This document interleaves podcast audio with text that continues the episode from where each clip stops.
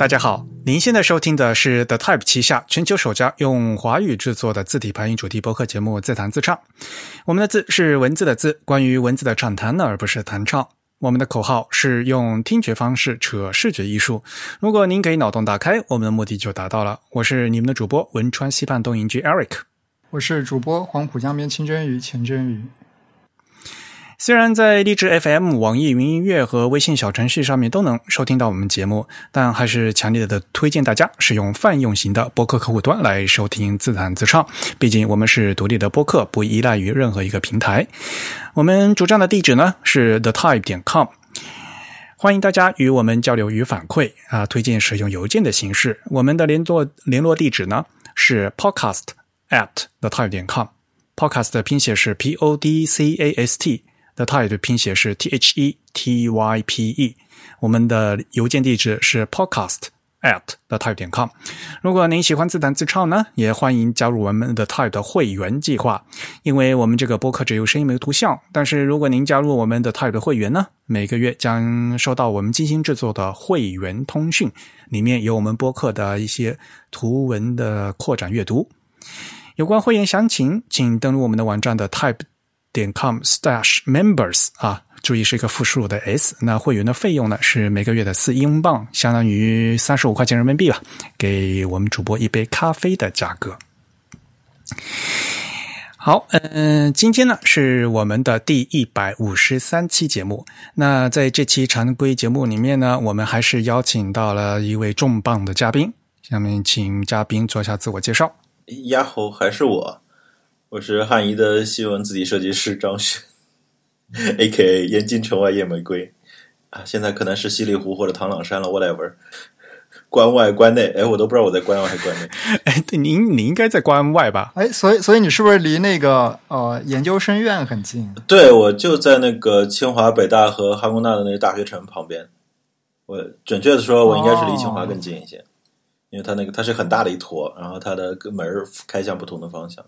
所以振宇对那大爷应该很熟 啊，对，因为他刚刚说唐朗山嘛，唐朗山就在我们我我当时研究生也是在那个校区的，因为我的导师在那边。所以你在嗯，在深圳生活了三年，将近四年吧。哦，好吧。嗯，上期真宇主播不在哈，其实我们真宇主播去办了人生的一件大事。呃，当然不是在那那次录音的时候，那次录音我正好有一些事情要去准备。恭喜我们的新郎官啊！恭喜恭喜！没有没有，其实其其实已经很早了，但是我们现最近只是办了一个宴席，然后宴请了一些亲戚朋友。Yeah，妈，对父母这边这个形式非常的重要。对，其实。本人无所谓，对吧？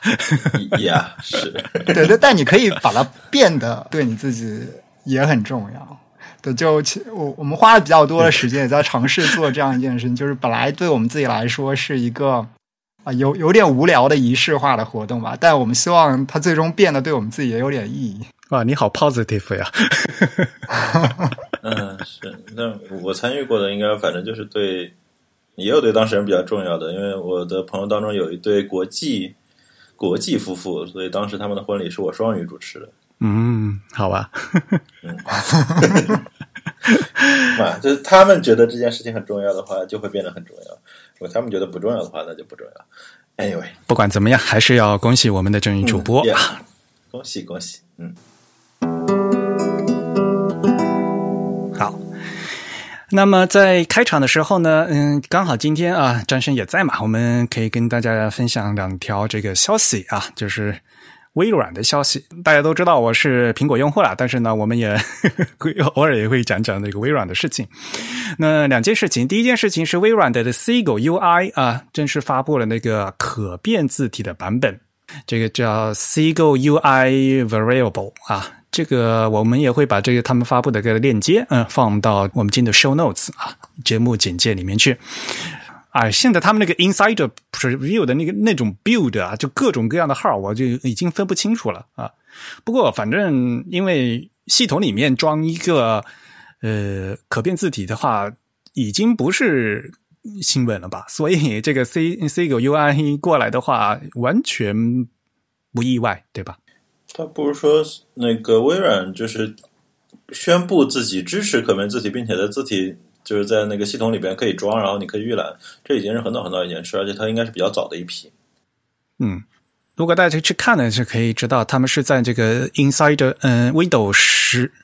Inside Preview Build 的二幺三七六这个版本啊，官方呢是在五月六号放出的这条消息。那么大家也可以过去看，其实里面呢也有很多细节，嗯，有发生一个变化。因为毕竟它封装成这个可变字体之后呢，它会要有一些的那个小小的改动啊。因为刚刚放出来嘛，嗯，大家可以去试用一下，然后有什么有意思的东西也可以跟发过来跟我们分分享一下。啊，这个是微软的这个 Windows 的这个 Seagull UI 的事情。我想稍微补充一些，那个 Seagull 的那个设计师 Steve Madison，这样算的话，应该算是我的师同门师兄啊？是吗？他的对他的导师应该也是 Charles Bigelow。好吧。然后他进入那个 Monotype 之后，Monotype 对他的那个怎么说呢？包装一直是说它拥有非常丰富的制作平平显字体的经验，当然的确也是这样。就是他从他的履历，从当年给 Xbox 设计 UI 字体到现在的 Windows UI，他跟微软走得非常近，而且的确经验非常的丰富。不过就是同门的话，就是说你就明显感到到，就是我们对于 Humanis 这个风格有非常执着的倾向，就因为我们觉得。从我们导师的 Lucida 开始，我们就坚定的认为，就是说，的确，Humanis 对于低分辨率屏或者小字是有非常大的优势的。呀，这是一个题外话。但是，哎呀，我一说这个 Seagull 的这个诞生历史的话，我满脑子就是想到当年那个跟 Frutica 的各种像嘛。对，但是其实你看 Steve Madison 他做 Joy 的 Sense，然后那些其实都很像，因为他真的是就是一个非常经典的一个 Humanis 的骨架。反正，在二零嗯二零零四左右吧，一开始最最早就是这个 C 狗刚出来的时候嘛，就被大家说和那个 Frutic 特别像嘛。然后后来他们就的确是改了好多版本，然后呢就。给它慢慢的洗白了，就是原来有些字体是特别像的，然后呢就改掉、改掉、改掉。当然，现在的一个你再去看现在的一个 C 狗呢，就跟 Frutica 不像了。最早最早那个版版版本看起来就是啊，就是哎，嗯。啊，是吧？然后反正是微微软总是干这种事情嘛。我们的我们也不知道这个是 甲方他提出这个要求还是 怎么怎么样。这个事情我们不想说了。哎，Steve Madden 应该是一个挺挺朴实的，然后挺 nice 的人。他总是剃一个非常非常平的一个板刷头，反正造型就跟毁灭公爵差不多。啊，对对对，我没有见过他，呃，但是呢，就是以前跟蒙娜有一些合作，然后有间接跟他联系过。好，呃，这个是 Windows 这边嘛？那微软的另外一个拳头产品就是 Office。结果呢，微软现在又在惦记的给这个 Word 换默认字体啊。哦，这个事情可能大家也知道了吧？已经在他们的这个官方的 Twitter 啊和这个 Blog 上面也说了，这个已经是在四月二十八号就放出这个事情。现在呢，他们是有五个备选的字体。那么就放出来给大家看，然后现在征求大家的意见，因为大家知道目前这个 Word 的默认字体是那个 Calibri 嘛，Calibri 怎么念这个字？应该 Calibri 吧，我这 Calibri 啊，嗯，然后现在呢，打算想换成其他，它有五个选项，那这五个选项都是非常专业的字体设计师的作品，所以呢各有各的特点。这又涉及到一个问题的，就是因为 Word 毕竟是影响到全世界文档这长相的这样的一个 呃一个默认设置，所以呢，应该来讲呢会要比较慎重一些。大家现在呢可以到这个官官网上面去看哈，这五个新字体的名字我都不知道怎么念啊，什么 Tenorate、Billstadt、Skinner、Seaford 和这个 Grandview。就这五个字体，全部都是无衬线体。那么，当然，如果你仔细去看的话，有些呢就长得很像定了，有些呢就稍微呢是稍更几何化一些。这个各有各的好处吧。当然了，就反正这五个长得也都都挺像，其实是对于一般用户很多人来讲是无所谓的。有兴趣的朋友呢，可以到微软的上面。去投票啊！大家可以去投票支持啊！这个他们在那个 Twitter 上面也跟大家说了，你上面底下的评论区的话也是非常有亮点啊！有兴趣的朋友可以过去看。嗯，这个让多多少少让我想起了很多年前的 ClearType Collection。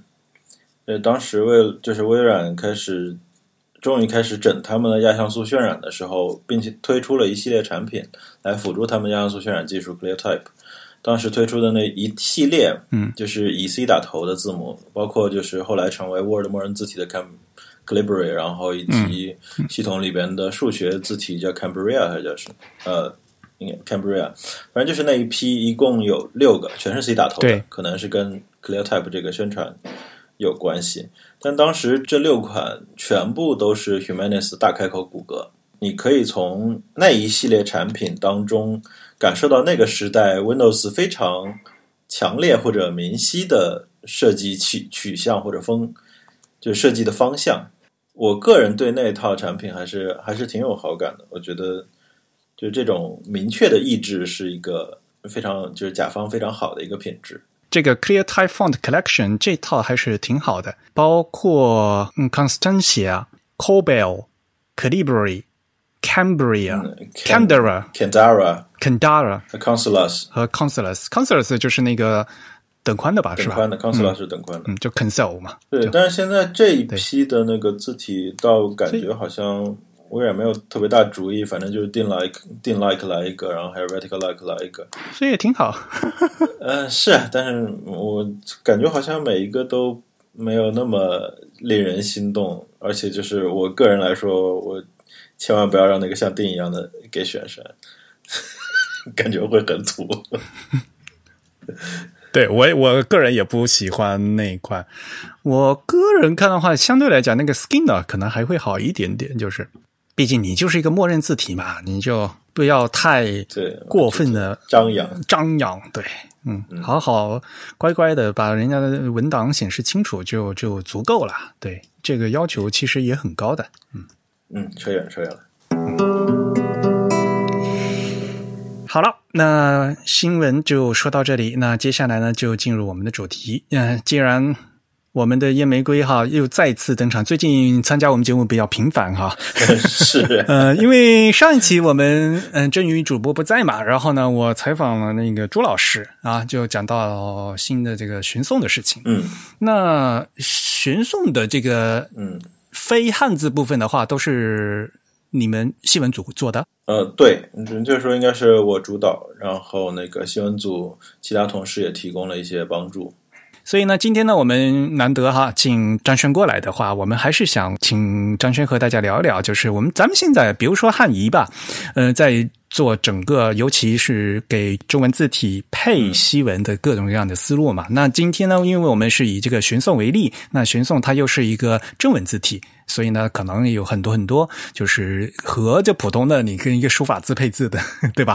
这个思路还是很不一样的。不过，我个人现现在想从团队开始问，你们现在新闻组有多少人？呃，新闻组现在的正式编制应该是五个人。哦，挺多的呀。对，当然就是说，之前有一些同事他们那个转成，他们转成外包了，他们变成了 freelancer。哦，然后呢，呃，有几个男的，呃，男的有俩，包括你。对，包括我。对，正正式编制现在是三个姑娘和和两位男士。嗯，然后既然在西文组吧，是不是你们的英语都特好啊？术术业有专攻吧，也不是说所有人的英语都非常的好。比如说我们组刘笑宇，他其实应该他是北语的韩文专业，我觉得他最熟练的外语应该是韩语。对啊，是我师妹啊，直系师妹，同一个系的。对，嗯，所以嘛，这就大家各自术业有专攻嘛。那挺好的呀。那平时的话，因为你现在在深圳嘛，对吧？也等于是什么远程办公？对，对我现在是远程。他们主要是在北京。对，大剩下的团队都在北京。你们五个人之间有没有什么分工？就是说，比如说专门有个人画假名啊，专门有个人画西基里尔啊，有没有这样的分工？Supposedly 应该所有的人都会这些技能。嗯哼，就是你的经验的多寡，然后以及你的熟练度的，就是高低而已。应该理想来说是这样，但是就是说，其实嗯商业公司嘛，就是你不可能就像一个设计好的教学项目一样，所有人都按照一个既定的一个培养路线就往前走，就是说你赶上什么项目就是什么项目嘛。所以这个多少你的培训的计划会有一些不那么确定的一些因素。但是我们的终极目标应该是大家都是都是全面手。然后顺便我们可以说一下，就是西文这边，其实你作为一个参与的个人的设计师来说，和中文那边最大的区别，应该就是我们这边的西文组是是独立项目制的，就是说每个人他负责一个项目，他基本上很少就是说会就是大家去非常频繁的去协作。因为而中文组那边，因为中文这种就是超大字符集，然后以及劳动密集型的这种特征，你肯定需要一个就是项目管理的这样一个机制存在。朱老师也说了嘛，一个人做又不现实，然后就是很有可能有一个人统筹，然后他在短期内迅速把这个字做出来，可能反而就是从执行上来说，可以让字体的风格更统一。但西文这边就大家就各干各的，嗯。因为各干各也可能嘛，对吧？嗯，对，一方面自由基也比较少，另外我觉得这个对于设计师本身来说，应该会更有幸福感一些，因为这设计项目里边会有更多你自己的意志，对，归属感也比较高，成就感也比较大，对。对，好啊。不过我觉得还是不是有必要跟我们，比如说啊，不太熟悉的听众朋友，可以介绍一下。其实我们在一款中文字体里面，就是所谓的非汉字字符有多少？对啊，各种各样的种类，是不是先要跟大家介绍一下？因为不仅是西文的 alphabet 嘛，对吧？对我们理论上来说，我们。按照国标 GB 幺八零三零的强制部分来说，我们大概需要执行一千两百字左右的一个非中文的部分。啊，有那么多呢？对，呃，当然就是其中有一些是制表符了，这个东西可以就是 就是嘛，它在哪个字体里都是一样的，所以就是说你可以直接复制粘贴，或者说就生成，然后就大家知道那个制表符嘛，就是画格子用的那个各。各各种格子的元素，对，应该以前的那个论坛上经常有那种 ASCII art，然后会时不时会出现的，就是制表符，然后围一个对话框或者诸此类的。对，什么横线啊、拐角啊，程序员应该也会用到一些。嗯，他们要在这个 console，就在这个所谓的命令行的那那那个叫什么东西来着？命令行界面里面，就只有一个纯文本的环境中，他们可以用制表符来。实现一些图表的排版，嗯嗯，对的。然后回到那个字符集本身的话，它里边其实反映了我们国家对于这些非中文字母的一些需求。首先就是说，它有希腊，这个我觉得很多是应该是自然科学或者工科那边的一些需求，就 alpha、beta、gamma、delta，对吧？对，因为我也没觉得就是我们跟希腊就是有那么那么好。然后里边有俄文，也就是西里尔字母，这个东西显然就是跟我们之前跟苏联以及俄罗斯关系非常好，嗯，这个东西有关系。然后里边有日文，日文假名啊，嗯，对，日文假名，但是其实也也并不是完全的假名，所以就是就是它真你你真想排日文，可能还有有一些问题，这个我们之后再细说。然后其他呢，还有一些就是我们常用的一些符号，比如说那种。写论文的时候，我们经常会用到，就是一后面加个点儿啊，就是那种叙述。括号里边加个一二三四五六七，圈圈里边加一二三四五六七，然后就是苏州码字的一二三四五六七八九十，然后某些大一些字符集可能还会可可能还会做什么百十万那些。另外就是还有一些就是你除了标点符号啊那些，就是说肯定不可。不可或缺那些东西，这些标点符号，还有就是说竖排里边，你如果要排竖排的话，肯定你还要引入这些东西，以及我们非常熟悉但是现在用的越来越少的全角和半角字符。哎，中文的标点符号的话，是你们在做吗？对，这个是我们在做啊。就所谓的半角和所谓的全角的标点符号都是你们在做。对，这个东西我觉得算是。我在就是设计工作流程的时候，我把控制排版效果这件事情给揽到西文组这边来了。嗯，所以是由产品部门，然后以及设计部门，他们在确定就是中文的字面呢，然后那些就是他们管中文这边的，就是排版效果。然后当引入就是其他语种以及标点符号时候，最后的这种混排的排版效果。这个东西是由我们组来控制的。我觉得只是我们我是倾向于这么设计，但是其他公司我觉得应该也不一定是这么做。那毕竟你现代中文排版的话，肯定要标点符号嘛，对吧？你排文言文 不用标点才差不多。你现代中文肯定要标点符号，所以这个中文的标点符号其实也很重要的。嗯，但是其实是你们在做。嗯，对，如果从流程上设计上来说，你把这些标点中文标点符号的流程交，就是交给中文设计师，我觉得理论上应该是可行的。但是问题是，就是我觉得中文设计师可能目前国内中文设计师多多少少都对就是 proportional 字符其实不是特别敏感，嗯，这是一个问题。所以，而我们实际使用的标点符号又非常涉及，就是我们常见的所谓的英文英文标点和中文标点，嗯。就是变宽字符和全宽字符，嗯。这个之间的一些问题，有时候中文设计师那边他们真的不太敏感，所以那我觉得我们组直接揽过来反而方便一些还有包括数字的问题吧，阿拉伯数字。啊。对，还有拉阿拉伯数字，其实也是那个怎么说呢？字体的 alternates 比较多的部分。所以 alternates 就是说，如果熟悉拉丁字体，就是说，嗯你可能见到一个正式排版的那个拉丁字体，它拉丁字母可能会有小型大写，然后它它的那个字母数字也会有那种 universal 的，同时配合大小写的，嗯也会有配合小写的 old style 字符，有的可能可能就是那种全 capital，它配合大写字母高的这种数字，然后以及分数啊、上下标，反正数字的替换字符非常的多。但是国标其实没有要求的那么细，国标只要求你有一二三四五六七八九，你有这个基础数字就行了。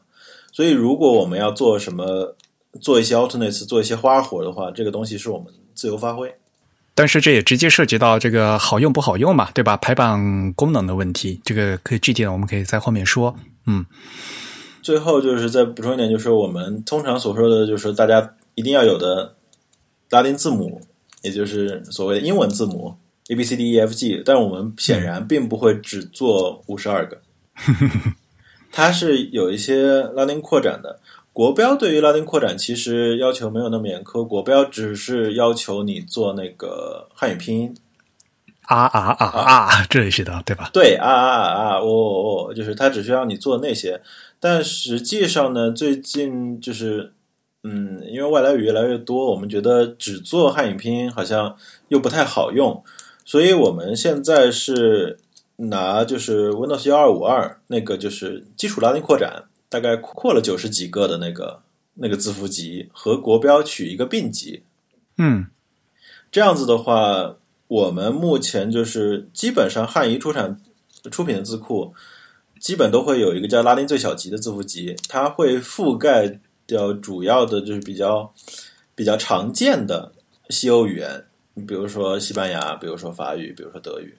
所以那个西班牙语的那个 a n 就上面有个带带一个 tilde 的那个，就都有做，对吧 tilde 啊，对对对对 a n 嘛，就是上面一个波浪的那个 n 上面一个波浪的那个，对对，那个波浪，对那个波浪，对那个有做的。因为那个不在国标里面嘛。对，那个不在国标里边，甚至就是我们包括那个嗯那个阴阳叙述那个上标 A 和上标 O 那个我们都有做的。我跟你讲，阴阳叙述肯定很多人听不懂是什么东西。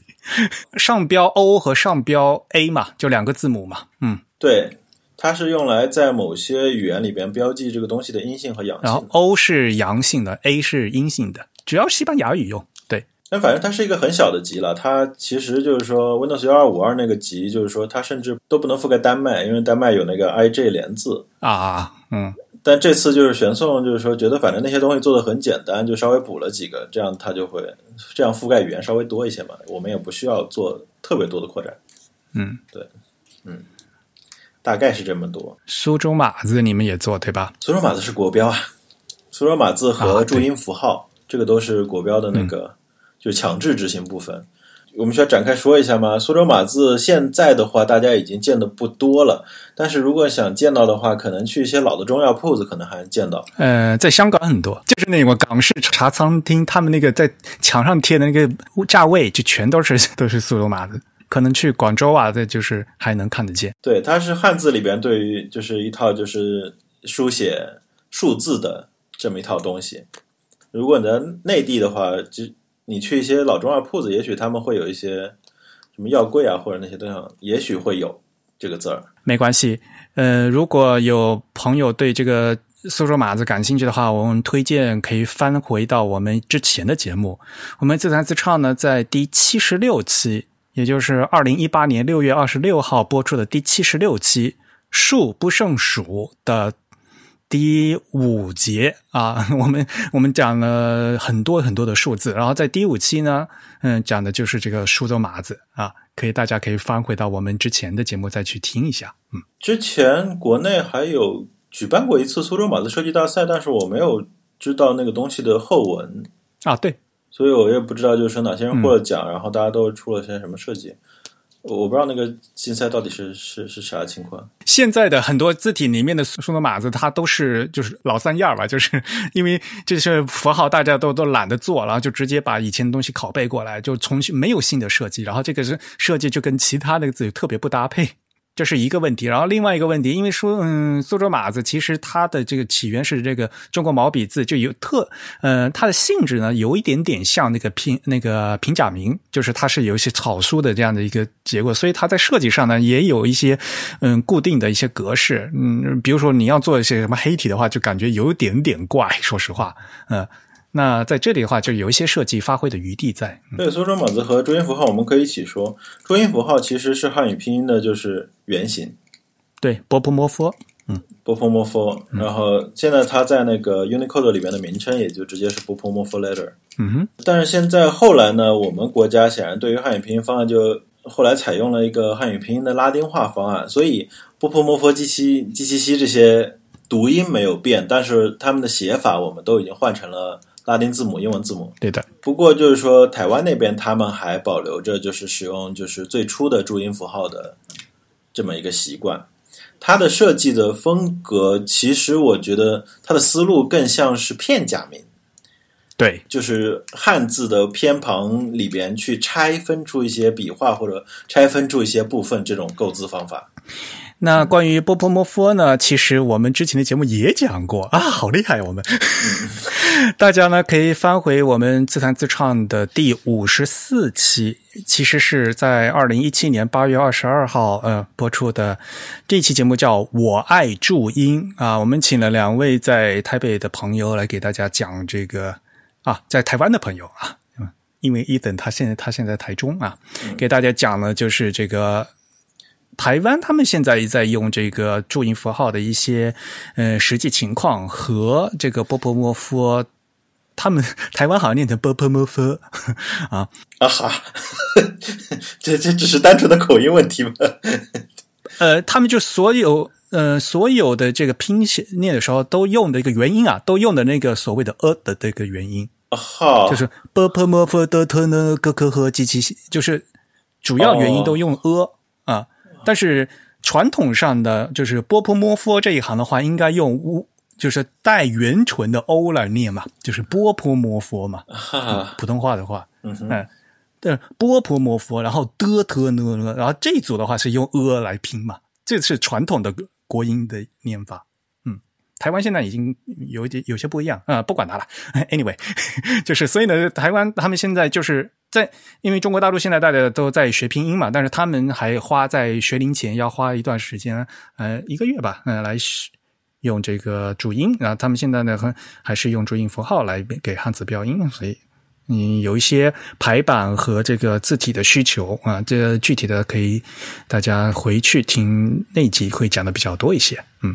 但是我们现在的中国大陆的，因为是在国标，所以呢，我们现在所有的中文字体里面呢，也照样有这个波波佛的注音符号的这个字在里面的。嗯嗯。哎，等一下，你还没说具体的说像那个日本呢。OK，那那我再补充说一下吧。然后日文就是我们会制作平假名和片假名，就是对于日文不熟悉的，我们可以稍微介绍一下它的历史。我们现在来说日文常日常用语的。就是日常的排版时候，应该主要是片假名和日文汉字的一个结合。呃，日文平假名平平假名啊，sorry，平假名。然后日文的片假名卡塔卡纳是用专门用来表示外来语。但是历史上呢，其实这两个东西其实它们的诞生时间并没有差多少，只是它们诞生于两个不同的社会阶层。当时的日文呢，你可以日本的就是你可以认为士大夫贵族。我说他他的阶层，士大夫贵族里边虽然是女性，但是她是来自士大夫贵族是这个阶层里边诞生的平假名。平安时代那些人，他们就说他们多多少少就是他们能有接触到中文，然后以及书法的一些机会。虽然他们不能写汉字，因为当时所谓的难手，但是他们可以写假名，对吧？但当时相对于平民呢，就是就僧侣的那个阶层，他们开始使用就是片假名。他们主要是就是说，他们需要去创造一个书写系统，然后来标注当时从中文引进的一些典籍里边的音。对，应该是他们是给那个呃，他们叫汉文汉典，就是就我们就所谓的文言文嘛，他们要读文言文嘛，然后标要标注一些东西，所以应该是两个不同的社会人群，然后他们创立了这个东西。当然，在后世这他们的使用情况多少有些演变，在现代日语里边，我们都知道，就是说。日常你的你使用平假名，然后片假名仅仅用来表示外来语，嗯，现在是这个情况。对，现在是这个情况。然后我们就顺着这个思路继续讲下去，你会发现其实这个里边多多少有些巧合。平假名它的创立其实受到中国草书的影响，其实非常大。这个草书之所以他们会。如此的受欢迎，可能跟当时他们写作的一些状态，就是写字的状态有些关系。因为现在日本有一些他们考古或者是就是对研究，就是他们以前写啊，就是把那个纸就握在手里边，是悬空在那边写，所以我们会见到很多的文档，它它应该是在一种霍霍抖抖的状态下写的。那这样就是说，就是连笔就自然就非常自然。而那个它的片假名呢，它是它是从那个汉字里边去拆解一些偏旁部首，这样我们就会发现，哎，这个思路是不是跟刚刚的苏州码字和注音符号非常的像？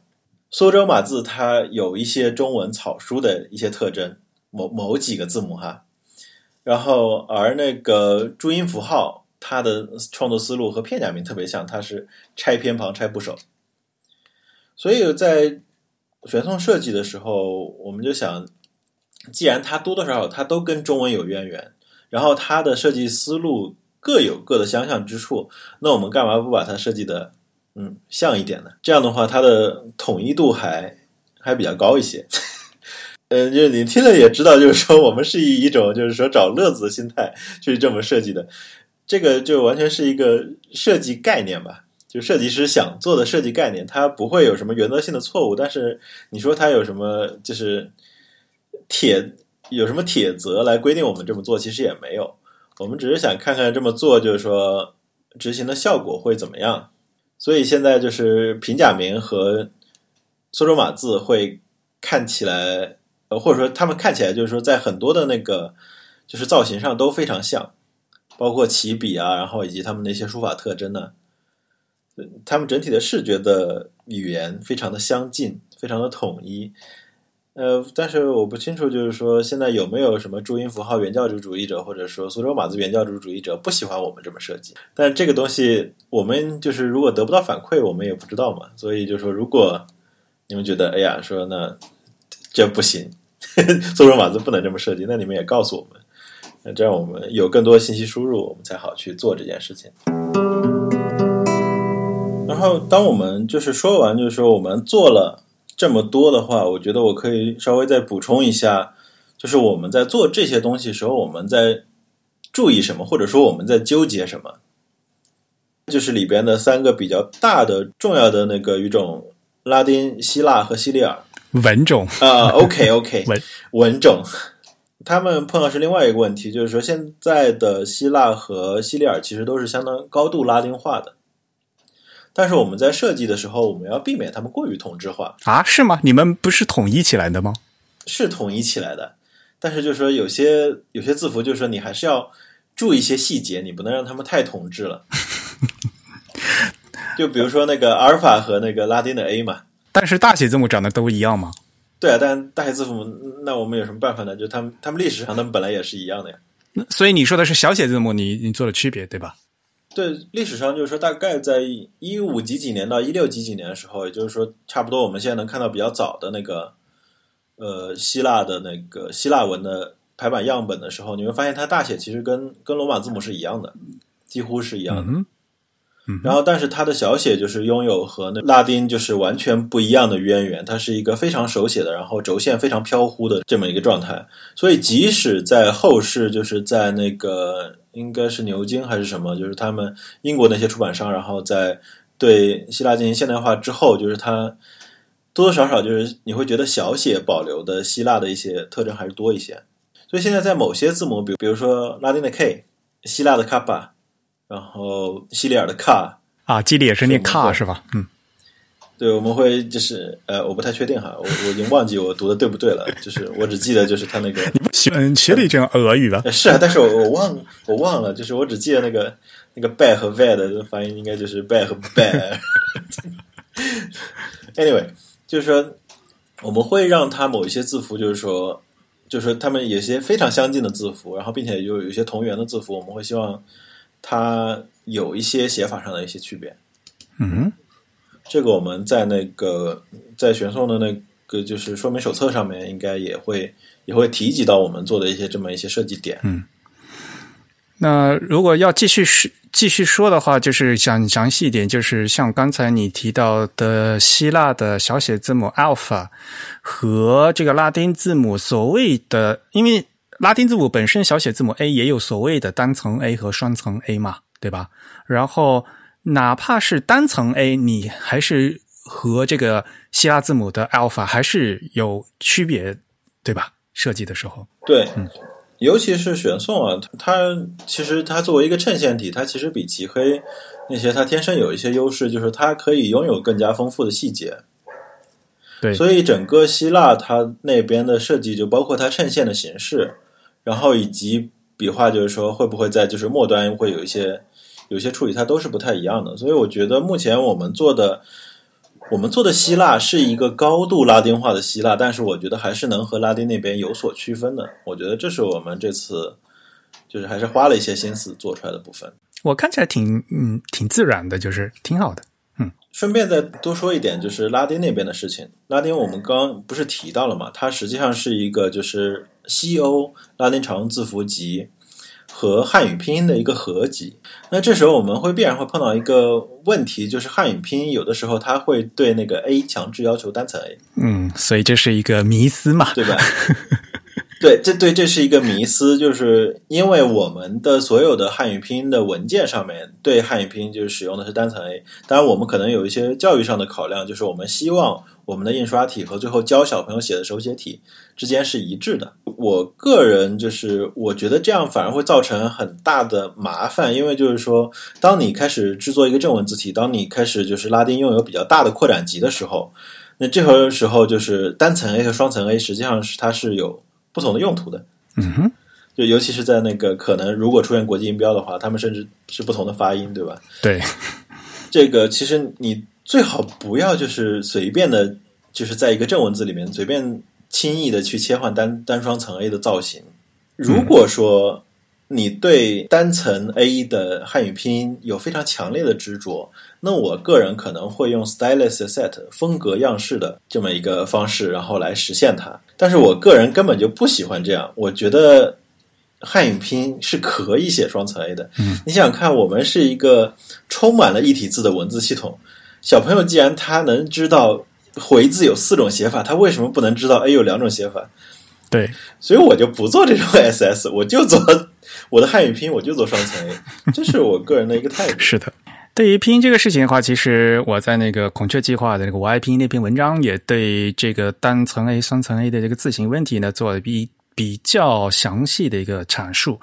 基本上我的观点呢和张先是一样的，就是说根本就没有必要就特地强制在拼音里面用单层 A，以前就是有双层 A，哪怕是像签字时代当时用的那个印的那些国家的文件。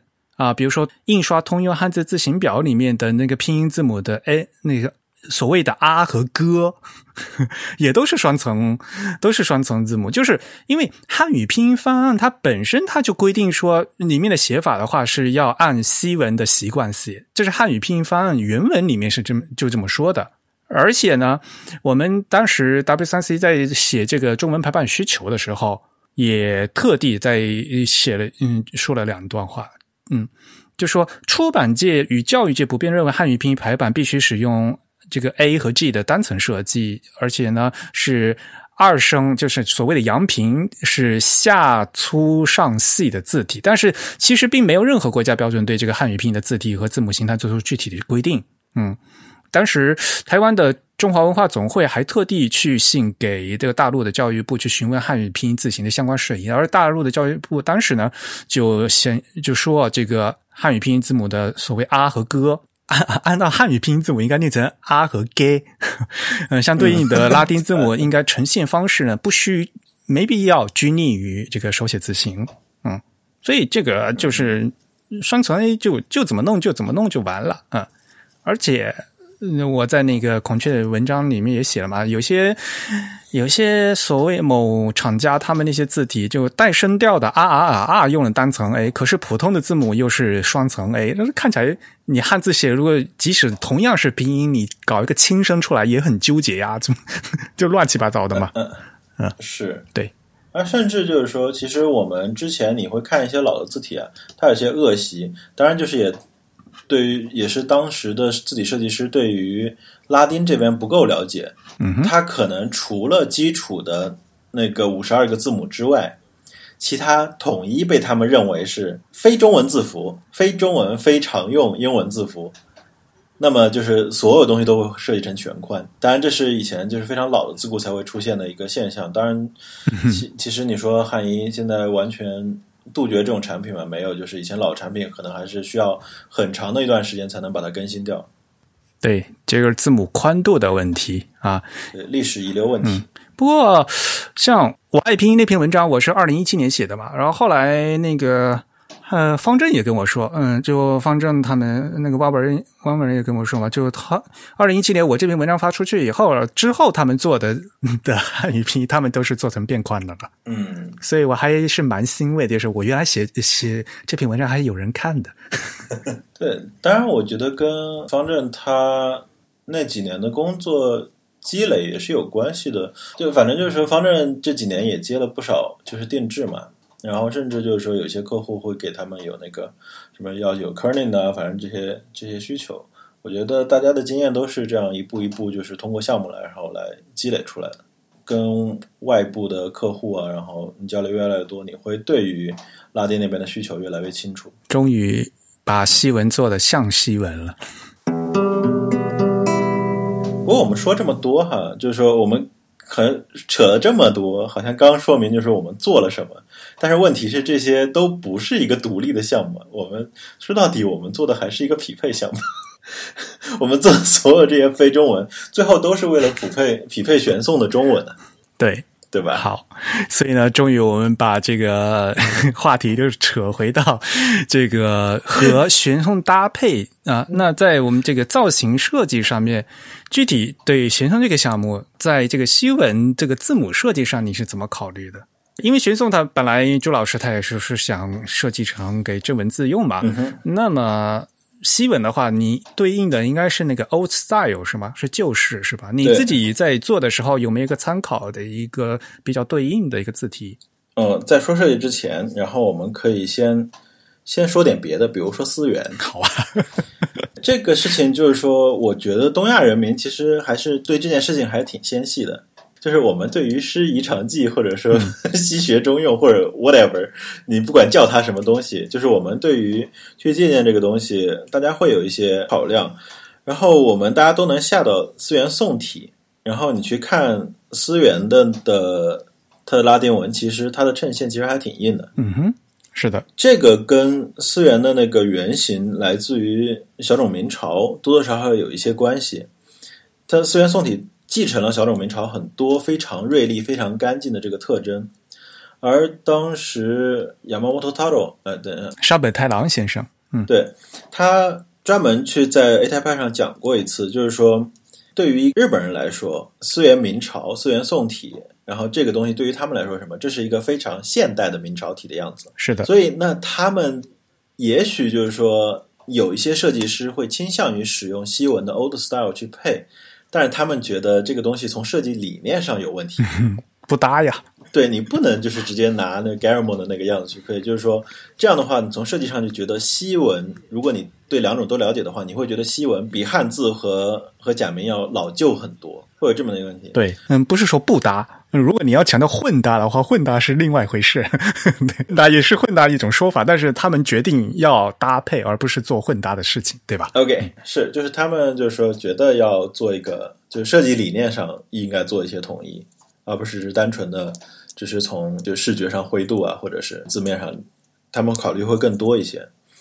然后回到玄宋，那玄宋到底它中文它是一个什么样的字？上一期朱老师讲了，但是我这个时候我要包括就是我们公司的商业文案也发出去了，但这个时候我要做一个免责声明哈，就是说我接下来的观点仅代表我个人，不代表公司。我非常讨厌如水的字体，啊，如空气、如水之类的事情是吗？就是这个东西在推特上面有很多字体设计师也会讨论这个东西。他们说从来就没有什么像水一样的字体。水也有各种各样的水呀、是啊，你喝你喝纯净水还有怡宝和农夫山泉的，对吧？对呀、包括最近西方的字体设计师，他们也在反思。从 Helvetica 奠定了它的江山之后，其实 Linotype 和 Monotype 很多时候都会对那个 Helvetica 的一个宣传，就是说它的中性，它像水像空气。但是随着时间的推移，也许你在就是国际主义排版在全球推广的那段时期，你的确可以这么说。嗯哼，它可以就是把以前那些乱七八糟或者说非常没有规范性、原则性的那些排版的那些杂志去掉，也许它在那个时代，它的确是像水像空气，也许我们可以这么说。但是我们二战都过去多少年了，对吧？在现在这个时代，就是说你再去说像水像空气，这其实就是说你的设计理念其实并没有在进步。我们现在的眼光就是包括就是我们看 Helvetica 纪录片，你会发现有很多设计师其实对 Helvetica 就是不同的年龄层，然后不同的国家的人对他会有不同的批判性的看法。所以他现在已经就是充分得到了大家认知，Helvetica 我们现在可以认为它是一个作为那个时期国际主义排版时期的一个代表性的以及带有强烈地区性瑞士风格的这么一款字体。嗯哼，所以现在如果你再说 Helvetica 像水像空气，那这个事情就不行，就是太太商业了，就是太太太忽悠普通用户的这种感觉。所以我其实我并不喜欢，就是说，就是用这么一个，当然商业文案是商业文案，就是我们在说另外一个回事。当我们就是在设计师的语境下，我们来讨论，就是选送是一款什么样的字体，它显然我们有横向比较的，我们可以去对比小种明朝，我们可以去对比书宋，我们可以去对对比以前的，就是大小标宋，反正就是我们有很多东西可以对比嘛。但尤其是以小种明朝和思源宋体来作为参考系的话，玄宋是一个非常传统的、非常接近于就是说以前就是印刷字体的这么一个状态。虽然他把那个就是横画那个起头去掉了，嗯哼，但包括他那个就是竖竖笔底下那个、那个视觉修正呢，包括就是说他现在他的那个三角头，就是那些非常微妙，就是非常小小的那种那种弧线，这个东西它如果没有就是一定的印刷或者说显示精度的话，可能是没有办法完全展现这些细节的。但是如果它展现细节，就是我们相信这些细节一定是对就是视觉是有利的。所以我们就是你会发现，就是我们从来就没有在玄宋里边提过任何就是什么平显呐、或者说这种这种事情的。它是真的是一个非常接近传统字体的这种老式的宋体的这么一个样子。那当我们确定了这一点的时候，那我们就可以看，就可以开始选择，就是说拉丁字母的风格。它本来就是一个非常老式的，然后它又是正文，它配拉丁字体的 old style，简直是哇天经地义，天造地设。怎么说呢？就是我们几乎没有什么犹豫，我们就选择了 old style。但 old style 就是我们也知道，就是说其实拉丁的 old style 里边还分其实挺多的嘛，就是以代表的为就以 Jensen Santo 然后为代表的就是 Venetian 风格，然后以及以 Garamond 为代表的就是那个 Garrod 的那个风格，对吧？你要看你有多老了，对吧？是选意文艺复兴意大利的风格，那是特别嗯特别旧的了。嗯，那么法国的话，相对来讲会相对来讲会比较新一点。就是其实我倒没有特别考虑，就是说一五零零年和一六零零年，就是说他们 他们这种新一点旧一点到底有什么大影响？主要是 Venetian 其实在国内就是大家见的比较少，尤其是包括它那种 E 的那种斜的斜的横线啊，然后包括那些那些细节，其实跟中文这种横画特别多的风格，其实倒也并没有特别搭。那这样反而是 Garamond 那种会更好。没有啊，我主要是觉得 Venetian 的话，那个 X 字高太小，就是配中文的话。那我们现在做的也不是 Garamond 的那种自高啊，就是它肯定是跟中文配的嘛。我只是说，就是说你的你的一些关键特征上的一些一些选取嘛。嗯。所以最初他想象的是那个去参考一下 Garamond，Garamond 也有很多嘛，就是反正可能比较好找的是那个是 Adobe Garamond，然后以以及大家评价非常好的 Stampede Garamond。但是玄宋这边也有点不太一样。玄宋一方面就是它好像它包括树啊，它包括三角头啊，然后包括撇的那些起头啊，反正它会所有的那个横折那个地方那个尖尖角，它都非常的软。但是另外一方面就是它的它的撇捺的收头、收口，然后以及横画的起笔，它又非常简洁，就是那个最后那个尖儿都被切掉了嘛。嗯，对，它是很平的，就是非常非常干净的一个一个状态，就是。就不得不让人想起萨蹦，不过萨蹦也嗯也也挺好的吧，对吧？也是一个系列的嘛。我觉得萨蹦就是对于自己师来设计师来说最大的魅力就是他就是你真的就是能从它上面看到杨青秋一生的影子。又来你个杨青秋。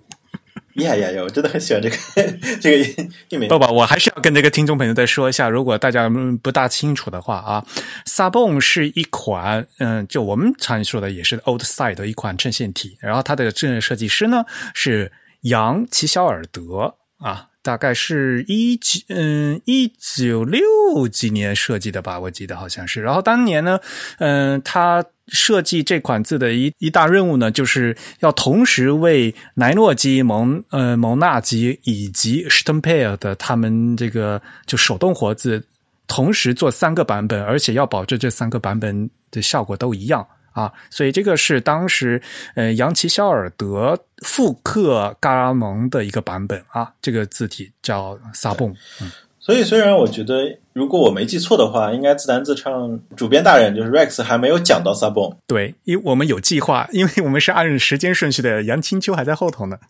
对，但是就是关于杨奇肖尔德，或者说我刚刚说的杨清秋，之前跟谭佩然的一些对于 Typography Today 的。解读的就重读 Typography Today 应该是那那一期吧？啊，对对，那个嗯，今日文字设计，对，就是那个时候，就是谈判员也讲到了一些那个时代的一些事情，以及那个时代他们对于就是自己设计反思。就杨奇肖尔德，他其实他怎么说？他职业生涯的前半段，应该他是非常就狂热的。无衬线的追捧者，Noye Typography，对吧？然后什么新字体排印，嗯，对他觉得这个就是无衬线是不是是一切的未来？然后是他为这个理念摇旗呐喊。但是实际上，在他职业生涯的后半段，他呃，他去为那个企鹅出版去工作，他反而去给企鹅出版设计了一个相当古典的一个 Old Style 字体。但是你如果去看细节，你依然会发现，它在一个古典的框架里边，它在尝试对这个东西进行简化，进行就是视觉视觉那个语言的一些归纳。所以这个是就 Sabon 最有魅力的地方，这也是就是说这次我们在就是玄宋这边拉丁就是获得最大灵感的一个部分。所以，现玄宋它的基本上它的那个衬线啊，就都还是挺平的，它没有像 Garamond 一样，就是说它在基线那个地方会有一定的凹起、凹凸，基本上贴着基线，但是它会稍微的收放一点点，然后它衬线的头本来应该是平切的，然后它会大概会出去三个 unit 到两个 unit，稍微鼓出去一点点。所以你从小字上面这边来看的话，它大概应该是一个平的。它是非常平整的，和汉字那边横画那些细节应该都是一致的。但是如果你放到标题字号的那些去看的话，它又会有一些细节。我不确定它耐不耐看，但至少就是说，它从细节的丰富度上应该是和玄宋中文是一致的。嗯，这是我们的一个主要的一个理念。但是这次可能最大的问题就是说，玄宋因它做了三十五到九十五嘛，上次朱老师可能还还说错一点，就选送那个漆黑那边是二十五到一百零五，但是这个东西就是我觉得宋体你没有办法就是做到，嗯，就是黑体那个样子，因为黑体你可以把就是数做的非常非常细，但是宋体就是你这种基础的粗细对比还是要的，所以 当然你做再粗，然后你的你的横依然也粗不过黑体，所以就是现在我们最终的产品，它的那个范围会比漆黑要略小一点，但是其实也三十五到九十五也非常大了。而传统的拉丁的衬线体，其实我们很多的经典字体都只有一个 regular 和一个一个 regular 一个 bold，然后以及一个呃以及一个 italic 和一个 italic bold，很多字体都只有这这四个字重。所以当我们要做极粗和极细的时候，就碰上了，就多少还觉得还呃还是有一些挑战的，尤其是极细，因为中文这边你横竖画比较多嘛。笔画多的时候进行一些视觉修正，就是说让数稍微细一点，然后就是这种东西非常常见。但是西文这边它的 storm 是一个比较稳定的一个状态，所以当时想做一个比较细、比较窄，但是又有一些笔画对比的这个拉丁，我们当时还费了一些功夫。不过我觉得就是这个三五的这一套极细的西文还挺舒服的，看起来，嗯。我个人对三五的满意度比九五要高一些。关于九五嘛，这个事情其实我在上期我也直接跟朱老师说了嘛，就是粗到一个程度后，就就感觉根本就不是一套字了。嗯，但是我觉得我们还没有做到像 g i l s e s 那么行为艺术。那是，别学 Eric。但除了这么做出来之后，就是觉得多多少少有点那个 extended 那种感觉，因为它的那个 storm 就是就笔干有点太太粗了，但是。也没有找到特别好的方法，但的确现在就是按照这么一个大的视觉原则完成下来了。但是我总觉得可能九五也许还有更好的，或者说还有一些优化的空间。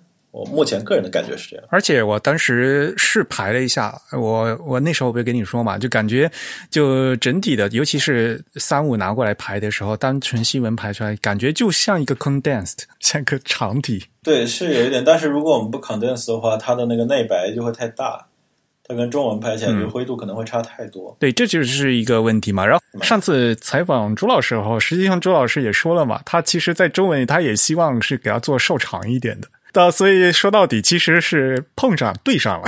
对，但是中文它其实它只是字形瘦长了，它的字自身框并没有变化啊。对对对，嗯，对啊，所以它的那个字和字之间的就是空隙应该是非常轻松的，就阅读起来应该还挺挺舒适的一种，就非常比较宽松的一个字间距。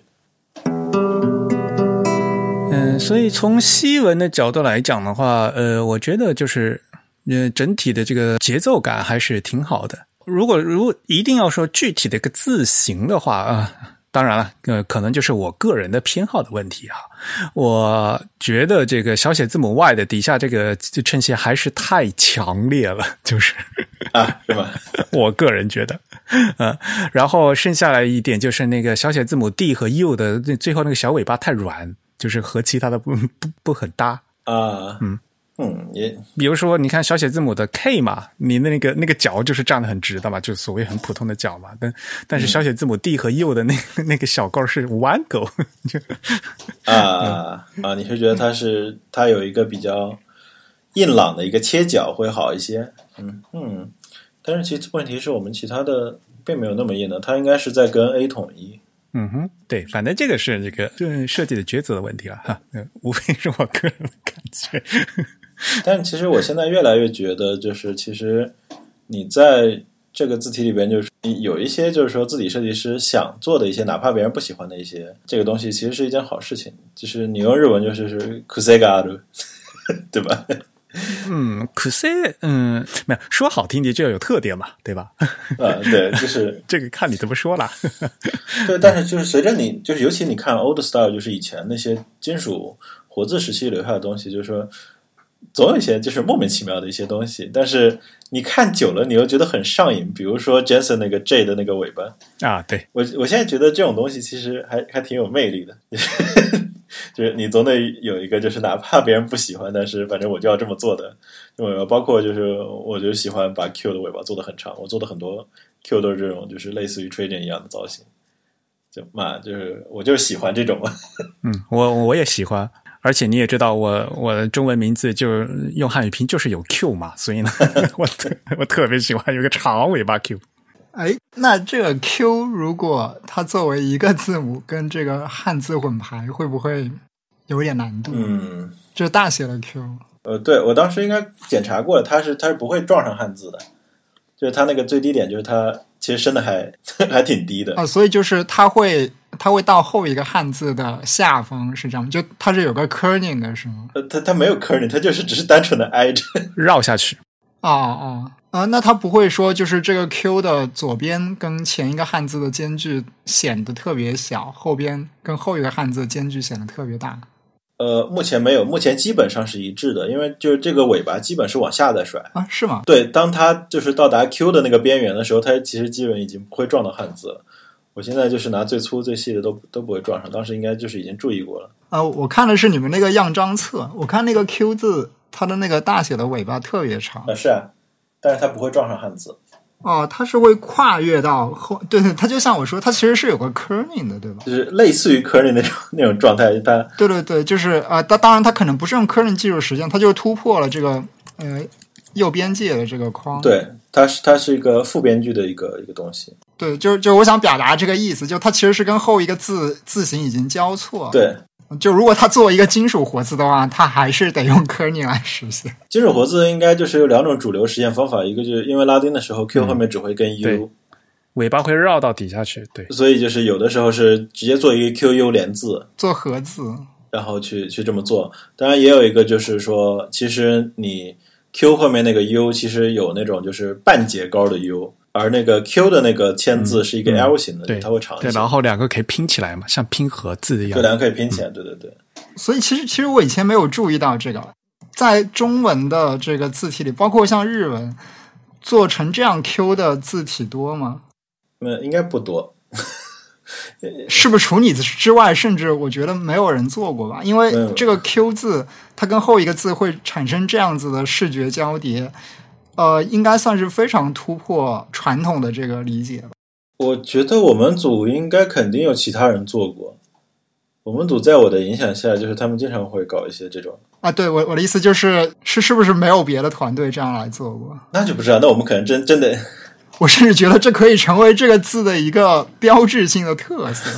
我觉得可可以专门构造这样子的这个样章来展示这个字母 Q 和汉字以及其他一些非西文字字符的这个交叠的效果。哎，也许那你就要用需要用这个 Q 组一个词，啊，就鲁迅的那个《阿贵正传》，阿阿 Q 阿 Q 真阿 Q 真的。哦，还你看还还是真宇有文化吧？我只会想到这个糖果好 Q 啊，我想的是导盲犬小 Q，但是它是在那个在最后 它的 Q 在最后，所以啊阿 Q 症状 yes，好，我让他们做到下次样章里面去。不过就是我不太确定，就是说、这个应该不是，就只有我在做。以前我印象中好像汪文老师参加森泽或者什么比赛的时候，他好像他比较喜欢那个就是罗马帝国大写体，他应该做过这种长尾的 Q，但是他有没有做到方正的产品里边，我就不知道了。不过嘛，话说回来的话，就是因为在我们平时在排版的时候，西文化不好用，我们我们会另外自己去做复合字体嘛。那做复合字体的话，我们自己调的时候是实际上我们也是有这么用对，的。而且应该在某些情况下，它还会被加上四分之一空格，对吧？三三分之一空格。啊，对，会有会有一点点的空隙，对。但但是其实其实像鲁迅的这个《阿 Q 正传》或者叫《阿贵正传》，你可以认为它这个是一个汉字，所以它它有可能不需要空隙，它是一个非常好的一个 展示对象。对，是的，嗯，嗯，不错。这样好不好看？其实我觉得很难说。其实大家还挺习惯那个呃 Times New Roman 那一系的对呀、所以 transitional，尤其是就是说 Q 的尾巴比，尤其是圣贤体尾巴比较偏正下方这种感觉的。对，嗯。哎，有两点。第一点呢，就是说，哎，所以啊，我我还是要吐槽那个玄宋手册哈、就是没有体现出字的特点，知道吗？可可能是因为平面设计师他嗯，他很少真正去关注每一个字的细节，他可能更在乎整体的整整个灰度效果。就很自以为是的做了一个很有设计感的一个东西出来，但是呢，就 就跟这个正文字体本身没有关系，你知道吧？就是我看一个产品手册，我想知道这个字，呃，这个字体的，比如说它涵盖了多少字，嗯、字符集，然后它的整个代标点的整体的排版效果是什么样，就是这这都都看不出来。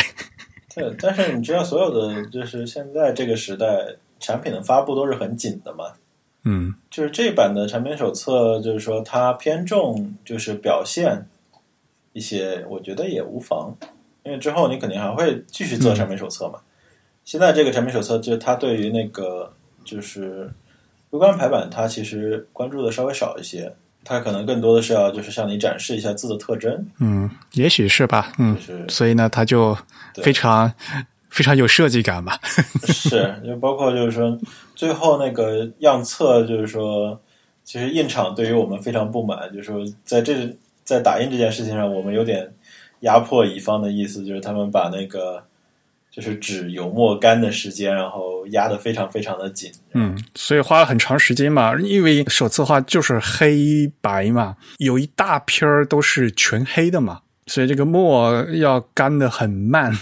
对他对于他对于纸啊什么墨啊，就是要求都还挺高的，也也是得亏，就是他们就是经验比较丰富，然后就是最后出来的结果还挺不错的。